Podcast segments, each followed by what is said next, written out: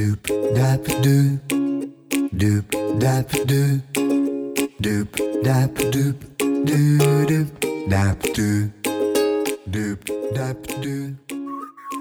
大家好，欢迎您收听高年级不打烊。今天啊，我们邀请到的来宾非常非常特别。呃，在我说他是谁之前啊，我先来说一下我跟他结识的过程哈。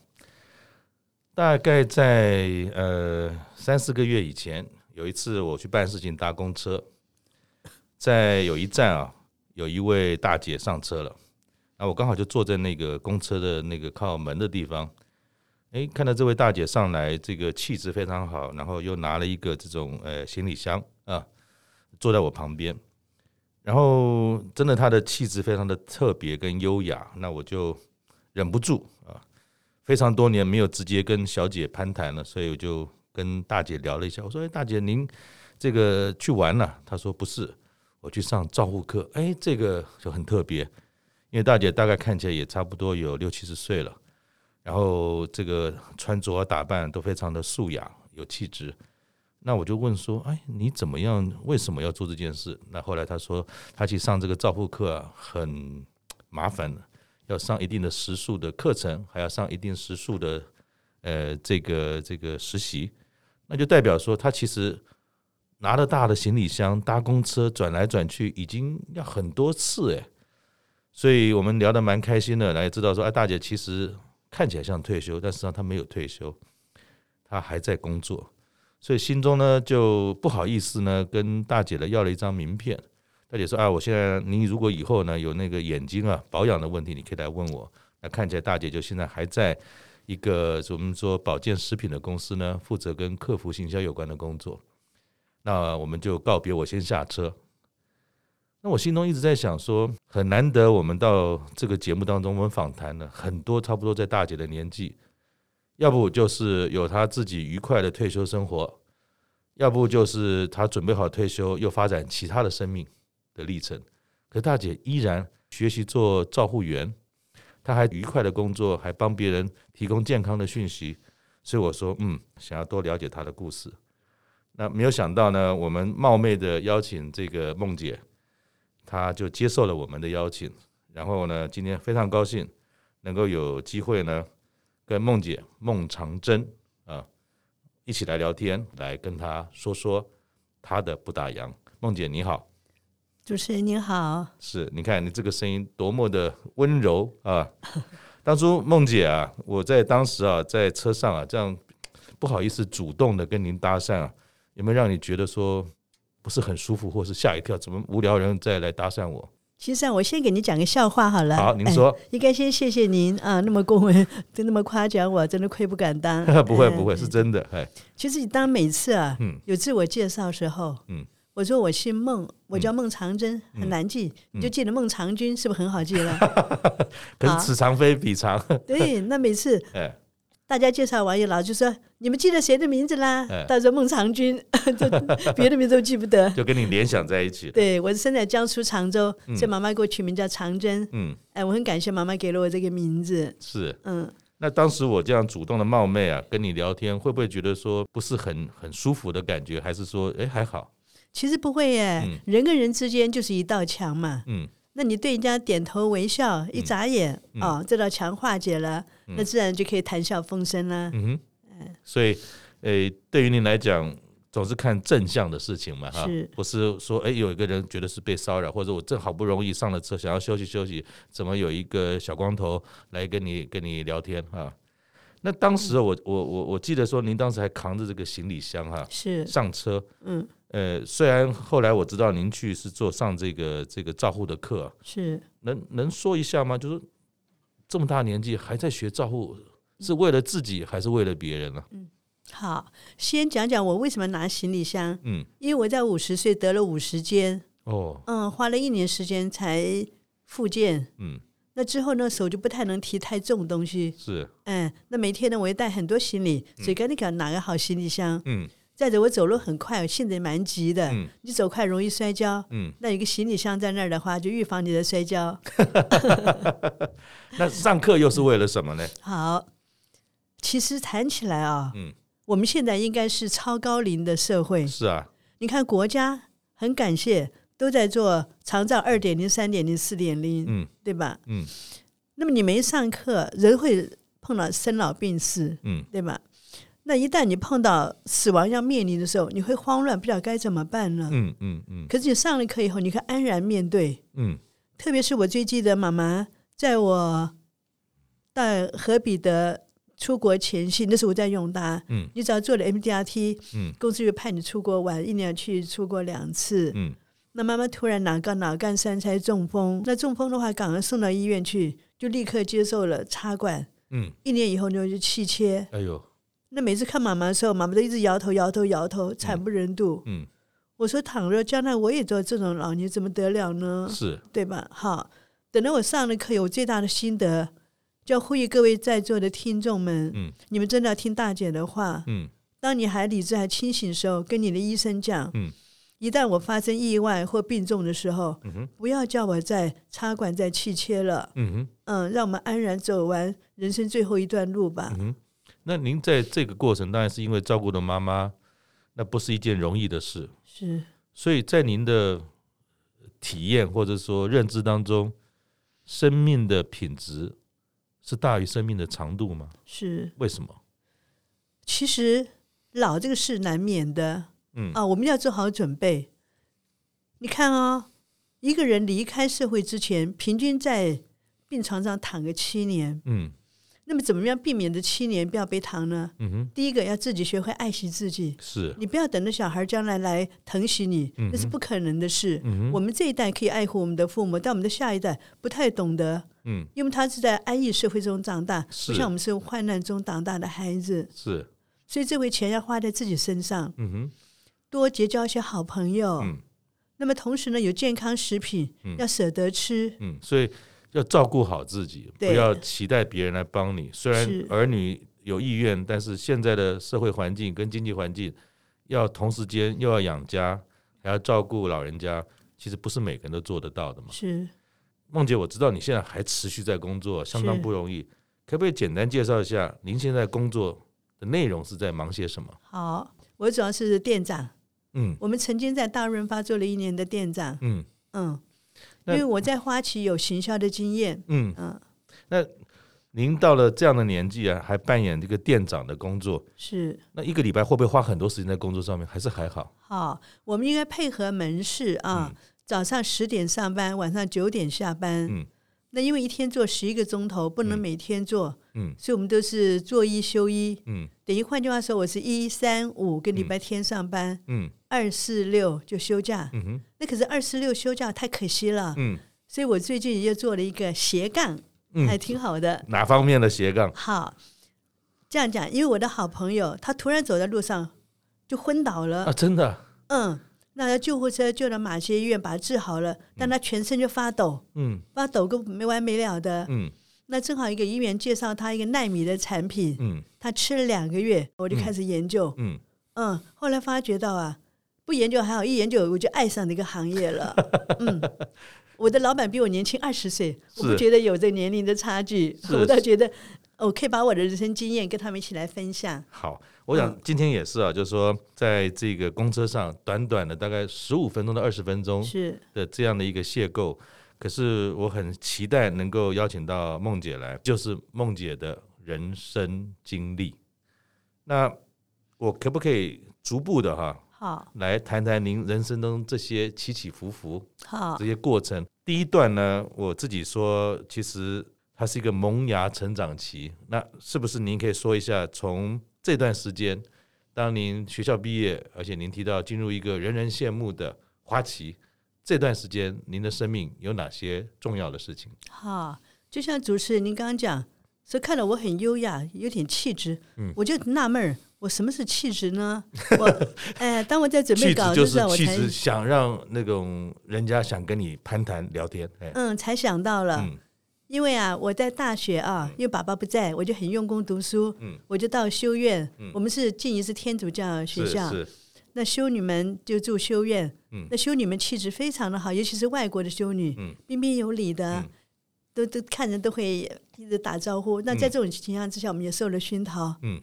就不会跟人家计较。嗯嗯，那四年，尤其我们在修女很注重我们餐桌礼仪。嗯，所以一个我是觉得以往什么母仪天下，母仪天下，对不对？嗯，我会奉劝各位家长们啊，真的要注意孩子们的餐桌礼仪。嗯嗯，那这个除了学校教育之外，家庭教育非常重要。嗯、还有一点就是对小朋友来讲。德国人曾经让小朋友六岁就要开始做家事。以前我不懂，我现在觉得真的是有这个必要。嗯他一旦做了家事，他能晓得父母的辛劳。嗯同时呢，将心比心了。哎，而且他也会有一个组织的概念在。那就我所知道，您在静怡本来是个外文系嘛？对对。那又怎么样进入金融银行这个产业呢？OK，好，我们跟其实外文系应该这样讲，有纯语文的，嗯、像台大那些，嗯、啊，训练一些诗人啊什么的，嗯、我们不是那个。嗯、那我们学校比较注重实物应用，哎，应用科学。对，嗯、那很多修女教我们 shorthand，嗯，打字，嗯。电脑各方面的，所以我们出来以后，你看 PX 啊，嗯、那些外商机关都是我们静宜的人。嗯哼，嗯，那我在学校很牛，我都第一名毕业。嗯哼，哇，厉害厉害！我是在寒暑假的时候，我都不会浪费时间，嗯、我都会拿着英文到佛堂去背英文，所以我的英文会比别人好一点。所以也是要努力嘛。嗯，那所以一下课我就跟大家来分享老师教的东西。我知道您到了这个花旗之后，好像。也不是一开始是跟做呃业务有关的，是从秘书秘书开始。是。那那这个历程又是怎么样从秘书的角色一路走到跟呃这种一个部门的贷款有关的这种呃主管呢？好，我是以九十七分的 shorthand 考进了花旗。嗯哼。那之后呢，就当老板秘书，也平均一年时间打字，打了一年字。嗯。啊，因为一个。萝卜都是一个大公司，一个萝卜一个坑，也不可能让你小秘书进去去 担任大职位，对，吧？啊、但我运气很好，嗯、花旗第二年成立了台湾第一信托投资公司，嗯，那个投资公司非常热闹，有七家同时成立，嗯，亚洲信托、中国信托什么信的，嗯，那那时候就要选一个执行秘书，嗯。那我就在五个秘书间选一个选上，嗯，当总经理，总经理是严家淦，严前总统女婿，哦，是哦，哎，万总经理，嗯，秘书，还有就是外国老板，嗯，前后担任四任外国老板，嗯，都是从 Yale、Stanford、Harvard 来的老板，都相当优秀，嗯，对，就秘书方面我们都可以胜任，没有问题。嗯，那有什么样的机缘开始走出秘书的角色，跟商务有关了呢？好，那当我进了花旗以后，我在想。语文，语文呢只是个工具。假如我没有记得上课经验的话，我不可能在这边立足的久。嗯，所以我就开始进入台大，嗯，读会计、统计、经济，读夜间部，嗯，也到东吴大学，也到别的大学，只要有能上，我都经常上，嗯，也经常多听演讲。好，那然后有一个机会，我是有机会不会错过的。嗯，有一年花旗派我到。菲律宾受训，那正好我们的讲师丁本纳多从亚洲管理学院来，因为在亚洲地区有两个国际学校，嗯、一个是泰国理工学院，嗯、一个是菲律宾亚洲管理学院。那你可以大概讲一下，那是大概什么样的年代的时间？OK，好，早我们讲马可仕总统，嗯，早期马可仕总统是非常好的，很优秀的，只是后来，嗯、呃，位高权重也就腐烂掉，很可惜。那呃，哈佛就在菲律宾建立一个小哈佛，叫做 AIM，Asian Institute of Management，AIM 啊。那每年菲律宾那时候跟我们台湾有建交，都派三位留学生去。嗯哼，那都从荣工处、中央银行、财政部选派学生去。所以您是相当相当早。我们一般讲说 MBA，MBA，对，您是在台湾非常早期的 MBA。对，那时候在台湾还对气管这件事情还不是很清楚是什么的时候，是，是所以您自己争取就争取到了。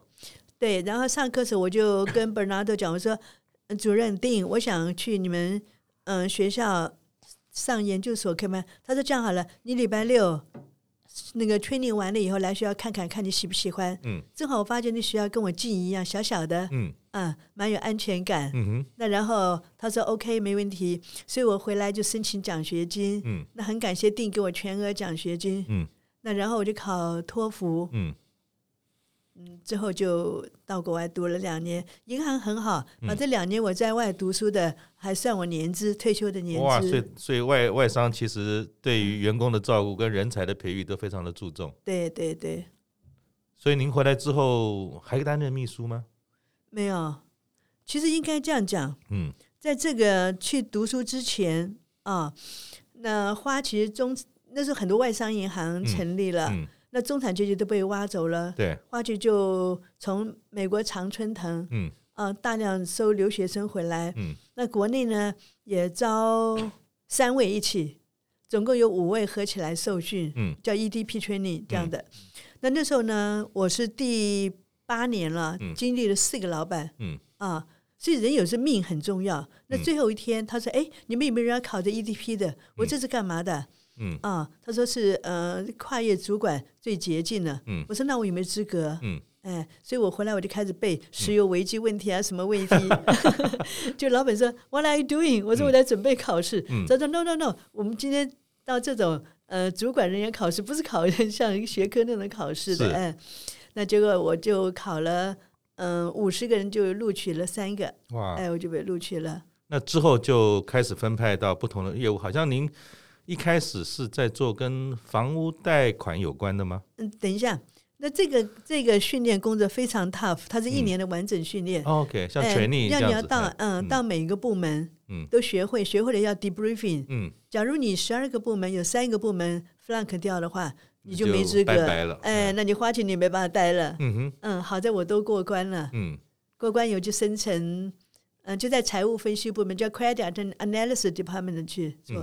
那财务分析部门的话，他每年我们贷款给客户的话，要去审核客户的财务状况。嗯，那时候台湾真的没话讲。嗯，大那个因为经过了十大建设、十二大建设，嗯，台湾经济蓬勃发展，好可惜你们都没看到。嗯，大炼钢厂、大纺织厂。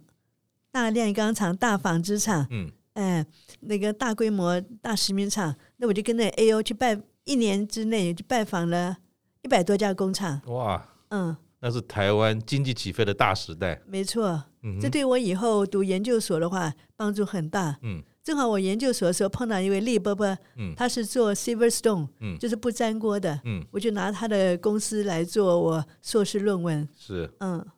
在变成这个权力的学习之后，在花旗又经过了哪些的历练？好，我是一九八三到八五年在菲律宾，嗯，回来的时候正好碰到国泰实心案爆发，嗯，徐立德下台，嗯，工商企业股盘倒了，嗯，这是消费金融部抬头，嗯，然后就从香港请起一个丹尼廖副总来做 CEO，是。来问，那正好那时候所谓的消费金融部包括汽车贷款。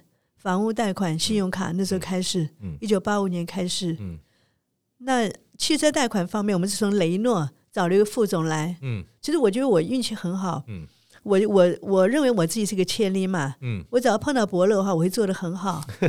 哎，他就一直教我，所以我在半年时间打下了北部所有汽车贷款市场。嗯、人家说要贷款找花旗，嗯、要花旗找孟富里，那时候还是富里。嗯、哎。所以你这样一路走一路走来，呃，那个势如破竹啊。对。那这是不是你最意气风发的时候？没错，在在你年轻的阶段。对，人家说十年大运嘛。嗯。那嗯、呃，汽车贷款好了以后，那一年正好中华民国企业经理学进会每年选国家十大杰出经理。嗯。我们 USI 的总经理席、嗯、德敖总经理就推荐我来选那个杰出经理，嗯、那时还是第四届。是。嗯，那我就选上了。哦，对听你这样讲，都好像是轻描淡写。可是你觉得哈，您在这个年轻的岁岁月里面，能够有这么多不同的表现，或者是说机缘，除了机缘之外，贵人相助，你觉得这个主要的关键是什么？这叫掌握住机会。譬如说，掌握住机会。嗯，我想我能够确评中选的话，因为我在菲律宾亚洲管选读书的时候，当年。我们中国人、印度人最多，嗯，所以学校给我们有个中国人之夜，嗯，我曾经当过秘书协会的创会长，嗯哼，我就把创换换为秘书日的活动搬到那边去，嗯哼，当天晚上我们请刘大使来莅临指导，嗯，我们给华航给我们机票，嗯，还有很多民族舞蹈表演，嗯哼，最重要呢就是跟大使馆借了历代服装，嗯哼，那我请我的同学做服装秀，嗯哼，那我就介绍我们中国历史文化，嗯哼，他们听也说啊，没想到中国文化那么美。所以才发觉，居然一个台湾那么不错的，是。嗯，那然后呢，嗯、呃，第二年我们碰到那个 Aquino 被暗杀，嗯，那整个菲律宾经济就萎缩了。是，我们要编 yearbook，就是毕业纪念册，嗯、是。没经费。他们说你们台湾来的人比较有钱，那你就负责财务好了。我说好啊，嗯、所以我就到大使馆呢、啊，嗯、那个还有就是呃青商会啊，嗯、还有就是我很感谢顾家顾启勇他们，虽然都不在了，但是当年也帮助很大，嗯、捐经费让我们把 yearbook 办出来。哎，是是是。那么这些呢，对我后来参选。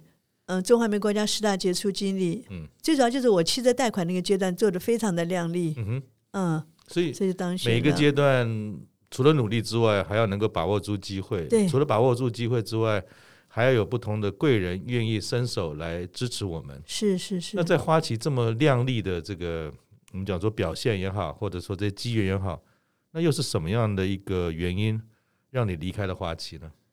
其实，在我。嗯，汽车贷款完了以后，对不对？还有一段，嗯、然后我就做建筑融资贷款。嗯啊，那建筑融资贷款，我就拜访了二十几个大老板。嗯，那时候我胆子很大啊，嗯，根本没想到是大老板 很恐怖。对呀，对呀，对呀。嗯，就去那，然后谈了很多建筑案子，最后跟陈振中，嗯嗯，董事长，就鸿福建设，嗯，给了我们上亿的钱哦。哇！所以你看那个土城。嗯，海山高工那一带、新庄那一带的四层楼房子，都是花旗钱融资建的。OK，嗯，所以外商机关对国内贡献也是蛮大的。是是，听你讲这一段，就在再一次的回味或者在学习了台湾经济起飞那段光荣的时代，而不是在现在好像过去这十年来或者二十年来这个低低迷迷的，好像年轻人都看不到未来。对，而在梦姐年轻的时代，那是一个台湾大时代，经济起飞。对。接触了房地产之后，又是什么样一个机缘？说嗯，我可能要做些别的事了。哎呀，这不是说可不可能做别的事？嗯、当命运来的时候，你就逆来顺受。嗯，可是那在那时候又是什么机缘，让你愿意说放下花旗这么好的机，也就是机会或者待遇，或者是这种外商的这种社会地位，嗯、去走一条不一样的路？好，应该这样讲，在我四十六岁那一年，嗯，来个大大逆转。哦，怎么说？其实人啊，不能自不量力。嗯，那我的客户呢，他要投资南港家乐福十栋商场。他说：“姐姐啊，你退休了，你来帮我做经营管理好了。”嗯，哦，那么就不要在银行整天这个朝九晚五，多累呀。嗯，那我说好啊，那怎么做法呢？嗯，他说：“你跟你先生两个来帮我们做保。”嗯。嗯，就把我们跟银行融资钱出来，嗯，就可以把它做成像台中精明一街一样的，嗯嗯嗯，所以有时候运真的是有运，这十年大运以后啊，嗯，就很难再有那么那么好的了，就没想到那一年啊，中共试射飞弹，哎呦，那个整个大环境可不得了，对我们贷款贷了十几亿下来哦，哇，试射飞弹一来，整个房地产下跌，是，结果我的三栋房子啊，我的股票全被查封了，嗯，一夕之间，嗯，灰飞烟灭。那那个时候。遇到这样的情形，然后你本来其实，在人生的二十岁以后到四十几岁啊，都还是很顺遂、很亮丽的，而且还拿过国家的这种经理人。可是没想到经理人也有看什么，没有被看好的时候，摔了一跤。是，是那时候也快五十岁了。我们说五十岁啊，基本上知天命嘛。对，你在这个世界啊，这样回首来看，你学到了什么？你领悟是什么？人啊，有时候不能不认命。嗯，怎么说？对吧？最惨的就是说，我虽然财务损失了不打紧，嗯，可是我哥哥他是很有、嗯、很优秀的国内舞台设计家，嗯，他是正战十五期跟邵小林同班同学，那他为了当国立艺专的系主任，嗯，还到美国，嗯，去纽约大学拿了艺术的硕士学位回来，是，是。嗯，那时候正好我们计划说要帮爸爸接回台湾，嗯、他必须要在。美国待个五年，这样才能够，嗯、所以他就举家全部搬到美国去。可你想到在美国要赚钱不容易，冰天雪地的日子，是啊，就身体就搞坏了。嗯、等他回国来的时候呢，就一病不起。嗯、所以哥哥在五十二岁那年就走了。嗯、那时候我爸爸已经回来了。嗯、爸爸听说哥哥一病的话，爸爸就绝食。嗯、哥哥四月四号走，爸爸四月十八号就走。嗯所以我亲人的伤痛啊，大过于财产的损失。嗯，我就不晓得是怎么过的。可是你你你在刚才聊您年轻时候的，觉得好像努力争取，然后拼搏，总是可以闯出一片天，而且成绩都不错。可是到了后来，包含就是说，您跟朋友一起合作，呃，这个当保人的这个这个这个事件，还有亲人好像也是莫名其妙的，不知什么原因就是这样子，接续的立刻的走开，就是这好像两个蛮大的反差。是。那您看，一般我们说知天命，知天命了，人真的到了老的时候，真正知道自己的天命是什么？其实我们这样讲啊，嗯、老天爷给你关了一扇窗，他就给你给你开一扇门。那你你又有些什么样的转变吗？好，其实我很感谢老天爷，让我这回摔了一个大跟斗。嗯，那我的保，我很喜欢买保险。嗯，保费交不出来了。嗯，这是很感谢我南山人寿保险妈妈张忠林。嗯，嗯啊，她现在对我一直很好，我一直都称她是保险妈妈。嗯，她就来说：“大姐，保费该交了。”嗯，我就把整个故事和盘托出。嗯，她说没关系。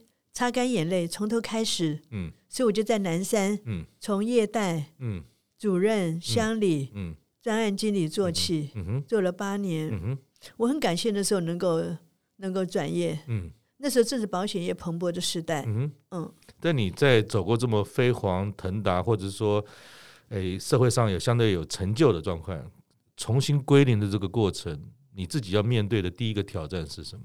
会不会有别人的眼光、别人的怀疑等等？你还是要去适应吗？其实人要学会放下身段。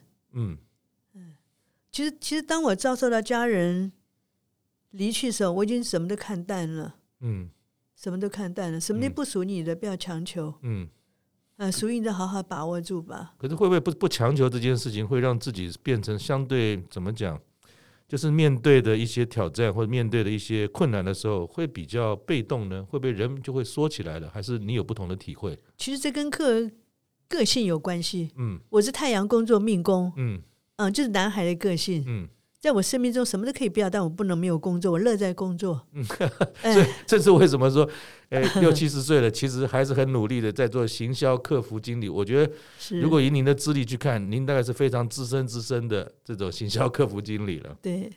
那一路走来哈，嗯，六十几岁、七十岁，好像其实你也一直在做学习，对，啊，也也很忘情在你现在的工作当中。六七十岁的工作的这个角色，对你的意义是什么？其实人不要想那么多，单纯就是美。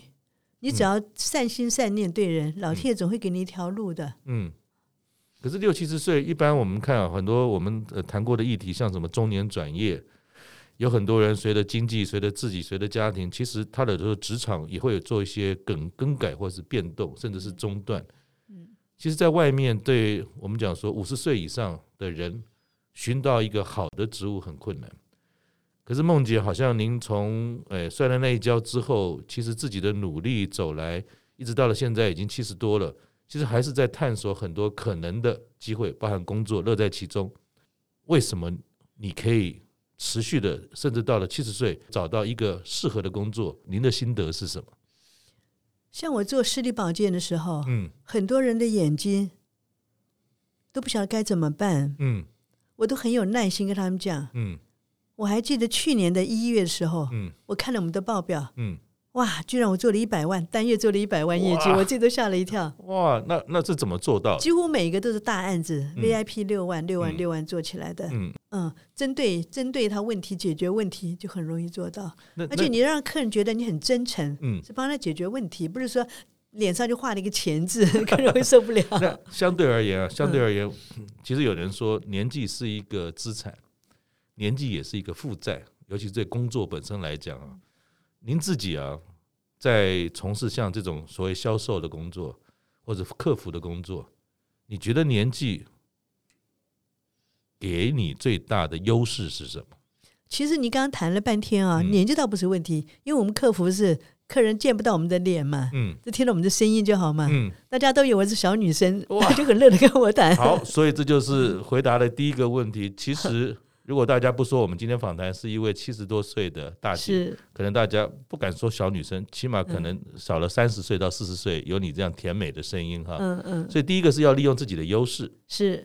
那年纪有没有什么时候对于您在做这样的事情，其实也是优势？其实年纪啊，就增加人生阅历嘛。阅历。嗯。所以你可以在工作过程当中，怎么样善用你的人生经验，回馈到工作的本身，跟解决客户的问题。像我记得我最近啊，在一个国立嗯、呃、大学的校长跟他聊天，嗯，他说：“孟女士啊，我们很多东西啊，不要想拥有，只要享受过就可以了。嗯哼，但是最难的在哪里？我们的资历，嗯，哎，我们曾经有过的这种风光岁月，嗯，这可以让下一代经营分享给他们听，嗯，哎，让他们能够从中得到很多的益处，这样就够了。嗯哼。”真的，你看，连连亚历山大走的时候，两手伸在外面，什么也带不走。嗯，我们一般凡人又何必要求什么呢？嗯哼，对吧？所以要有这样豁达的心，豁达的努力去做，然后让自己开心。是。你从学校毕业以后到现在啊，这五十多年来，你觉得什么事情让你最骄傲？最骄傲，其实不敢讲骄傲啦。嗯，只要付出就就是就是美嘛。嗯，就是亚洲管理学院的那一段，就像我刚刚讲的啊。怎么样把中国人之夜扮演好？怎么样让大家 yearbook 顺利弄出来？嗯、那然后在我大学二十七岁那一年，嗯、那时候外商银行到处林立，那么很多秘书说啊，我们应该发起成立一个社团，嗯，所以我们就我成立了嗯台北市企业秘书协会当创会长，嗯哼，嗯创会长，那是正好实践大学谢林成之女士，嗯，就谢东明的媳妇儿，嗯。啊，她来指导我们，嗯。那成立了以后，我就帮助台中、高雄也成立了秘书协会，就成立中华民国秘书总会，嗯、就跟国际秘书协会接轨。嗯、好，我们最难的就是每年的四月份最后一个礼拜四，嗯、我们会邀请我们的老板来参加我们的秘书日。嗯、就秘书日那天的话，我们很多秘书们都表演他们的专长。嗯、老板说：“哦。”我都没想到我的秘书那么能干，还会载歌载舞啊！因为他是个打杂的，其实不是。对，其实秘书都是这个长袖善舞，把很多事情都打点的好好的一个得力助手。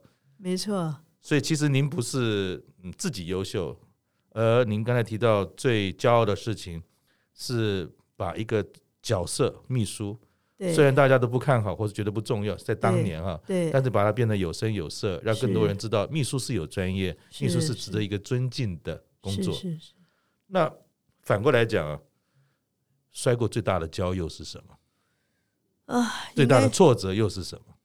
我想应该就是这个吧，被人帮人家做保，所以我要跟大家讲，嗯，千万千万啊，不能有妇人之仁，哪怕是兄弟姐妹啊，能不做保千万不要做保。嗯，不管怎样，到目前为止，你对你自己最肯定的事情又是什么？我觉得碰到大风大难，我可以立刻站起来，嗯，很快忘掉过去，重新出发，嗯，过去就过去吧，嗯，应该这样讲。有一回有一个东正，嗯。啊，东正公司吴老师来找我，嗯，他大姐，你想不想知道你这生为什么摔一个大跟斗？嗯，来，我带你去学个八字课吧，嗯，所以我就上了八字、阳宅、面相、手相那些课，嗯，因为这是老祖宗的学问嘛，是。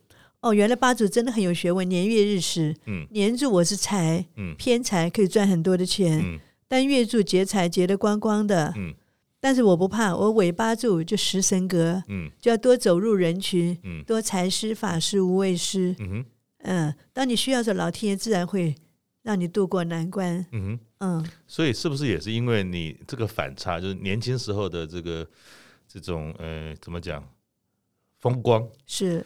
在中年的时候的摔跤，是。在经历过这些亲人的离异跟无常，是。然后又回来看自己，其实你反而是现在把你自己的生命驾驭得很好，对。不强求，但是自在，然后也没有闲在家里面，反而是做自己喜欢的事，那件事叫做持续的工作，是。然后把很多这种所谓照顾自己或是健康食品的本身，对，但业务的销售总是有收入，那是一件事，最重要的是。你把好的东西推荐给别人，然后他也觉得开心，解决他的问题，你也有相对的成就感，是是是这样子的一种哲学，在过您现在的日子吗？对，你对七十岁的人啊还在工作，你觉得自己命苦吗？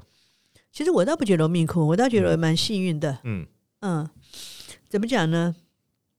很多人啊要工作要找还没机会找，嗯，我还现成的几个工作等着我做。你你是怎么做到？就是说，虽然我们知道说您自己本身有丰富的学历、丰富的经历，然后您的个性，哎，不怕不怕这些挫折，然后都是主动去改变。但是你是怎么样去创造一个，或者说甚至可以一个工作做到别人来邀请你来做？你你是怎么做的？尤其是五六十岁以后，看起来你没有因为年纪的这件事情是让很多人苦恼的是，反而你可以悠游自在，原因是什么？其实年纪大人他有什么？就他的人脉。那您刚才提到，就是说六七十岁持续的工作有一个很关键，就您个个人来讲叫做人脉哈。对。那当然，我们一谈到人脉，可能会想象的空间说：“哎呀，您您本身在做保险，在做呃这种的直销，肯定累积了很多的客户。”但是我自己本身也是做业务出身的哈。是。人脉，您这么多年来所累积的人脉这件事情，你是怎么样来运用，或者是培养您的人脉，让它变成是朋友，也是您在业务上的可能的对象？您是怎么做的？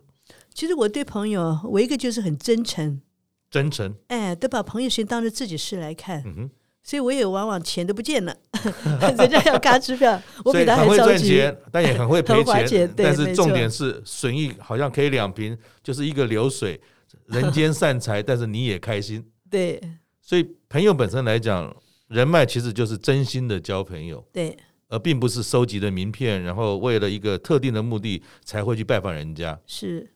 那怎么维护人脉呢？就很困难啊！这么多的人怎么做到呢？像举例来讲，嗯，我做保险的时候，那一个农粮署的一个好朋友，嗯，他电脑非常新，嗯，所以我女儿每次要写什么论文啊、什么报告，那我们都先写好，请他帮我们排版，嗯，嗯，但是我们不经常接触，嗯，但是我逢年过节都会看看他，嗯哼，嗯。所以还是用很自然的方式，是。能够跟人家有互动，就是朋友朋友嘛，有来有往。对，别人帮你啊，你也送送礼，然后之间维系着这样子所谓的不刻意，但是是有意义的往来，来维护您的人脉嘛。对，而且爸爸教教了我，他最便宜的方式就是写信，互相关怀。现在都不写信了，那您是怎么做的？现在就 Line。用 Line，哎，经常 Line 传递一些资讯，是是是，关心对方，知道你跟他的之间的关系，不是只有商务上，还是真心的去关心人家是重要的。对对，你这样忙啊，有没有想过哪天要退休啊？没有，我要做到最后一天 那种，所以我要给我自己一个很健康的身体。是，嗯，所以退休二字不在您的字典当中，不在。那你平常哈，嗯，这么样怎么讲紧凑的，或者说开心的在。工作就是你最好的休闲的话，是。那你不工作的时候，又是怎么样在做休闲娱乐？哎，别提了，我那个小宝贝啊，嗯，他从来不上厨房，嗯，每次说妈咪，我想吃什么，我想吃什么，我说好啊，妈妈做给你，他是我的开心果。你的工作是帮别人开心，别人健康，但是休闲的时候是让自己家人的健康，对，然后做菜，所以你都没有自己的时间了。我自己的这，你看我上班时间早上十点到晚上嗯 十一九点，几乎都在公司。那你持续都还一直在学习吗？尤其像您说学那个照护这件事情。对，那是周末假日去上课。而且你好像还有去学八字，对吧？刚才你有提到。嗯、对。你最感兴趣的事情是什么？其实我现在还有一点人生很遗憾的一件事在哪里啊？嗯，是什么？我很希望我能有时间去学口译。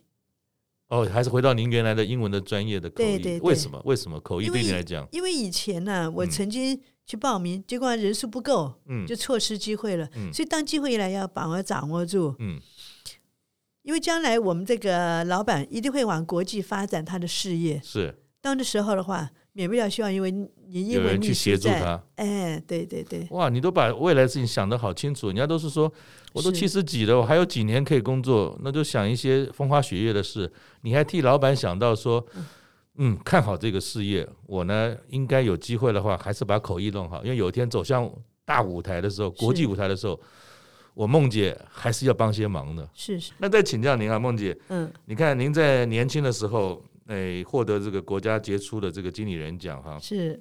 那年纪大了，嗯，那会不会说有些东西还是免不了会因为年纪有一些老化的影响？你有没有说什么时候你感觉到说哇，这个年纪啊，岁月不饶人啊，我真的是老了，有过这样的一种感受跟经历吗？不会呀，你要让自己活泼。因为我跟我女儿讲，我说孩子啊，你现在这两年好好把硕士学位拿到，拿到你下一步就要赶快。找个合适对象嫁了，然后我们家就才有传宗接代呀。嗯，我觉得一个国家兴兴盛话，一定要年轻的一代出来。嗯，老这件事情退化不会对你造成任何的困扰吗？不会，不会。那你你你怎么去克服这件事情？那你怎么找到一个方法，或者是说相处之道哈，在面对老化这件事？有病治病，无病强身。你看我每天早上在搭公车的时候，嗯，哪怕现在我很感谢有个公车队时间表，对不对？对对对对。哪怕公车还有五分钟在，我就在现场做起运动来。哦，你你都做哪些运动？嗯我就做做几个暖身运动，大家看着我做，嗯，还影响到周围小朋友跟着我做，所以你完全不会觉得害羞，你也不会觉得说因为我年纪大在那边动一动会不好意思，不会不会，你随时的健身，而不是刻意的特定的时间再去健身，对对，随时。了解了解。好，那您现在啊，我们说已经到了七十几了，嗯，在你现在的人生状态啊，你每一天面对他的心情又是什么？其实我更不觉得我七十，我我永远觉得我还三十八岁。那就像有一天啊，嗯、老板秘书说啊，那个大姐今天好漂亮。我说哪有什么今天，我每天都很漂亮，你不觉得吗？酷 酷酷！所以不要因为一个人有了皱纹，或者是头发有些白。那我刚才还听到大姐偷偷的讲了一句话，在我们正式录之前，嗯，您说其实呢，我们说人生到了六七十岁，如果有银发。是一种智慧的象征，是好像您有不同的见解，为什么？其实啊，讲穿了啊，嗯，很多都是外貌协会的。怎么说？对啊，你顶个白头发，你再怎么有智慧的话，都总觉得哎呀，就会跟老是画上等线。嗯，那我不要嘛，我就把头发花点时间把它染染黑黑黝黝的，不是很好吗？嗯，所以您是必就是例行公事，每一个礼拜都染一次。每个月，每个月染一次，每月染一次就可以。那你觉得让一个头发是黑黑的，是让自己心情好，还是让别人觉得你比较年轻？哪个对你比较重要？我觉得两个都重要。怎么说？嗯，都重要。因为我们我们门市，那当客人进来看那个满头白发在那儿，天哪，那怎么受得了呢？对不对？嗯。所以其实我们说“女为悦己者容”，是不要因为到了五六十岁以后，好像年华老去。就觉得无所谓了。像梦姐的这个精神是，我不止自己要看起来有精神，其实我还在工作的时候，我要让我的客户也觉得舒服，而且两边都舒服的时候，不管买卖成不成，大家都开心嘛。没错。所以您是用这样的心情在看自己。对对对。其实你看啊。很多小三呐、啊，为什么有小三？倘若你正宫娘娘每天打扮一个小三一样，那老公哪会去找小三啊？对不对？哦，这也是人生的智慧。对呀、啊，要避免小三的发生，最好的事情是把自己当成小三那样子来照顾自己。对。对那有句话我们说啊，不听老人言啊，嗯、吃亏在眼前。嗯。那您一路走来，到了现在的年纪哈，如果给我们这些晚辈哈、学弟学妹们说。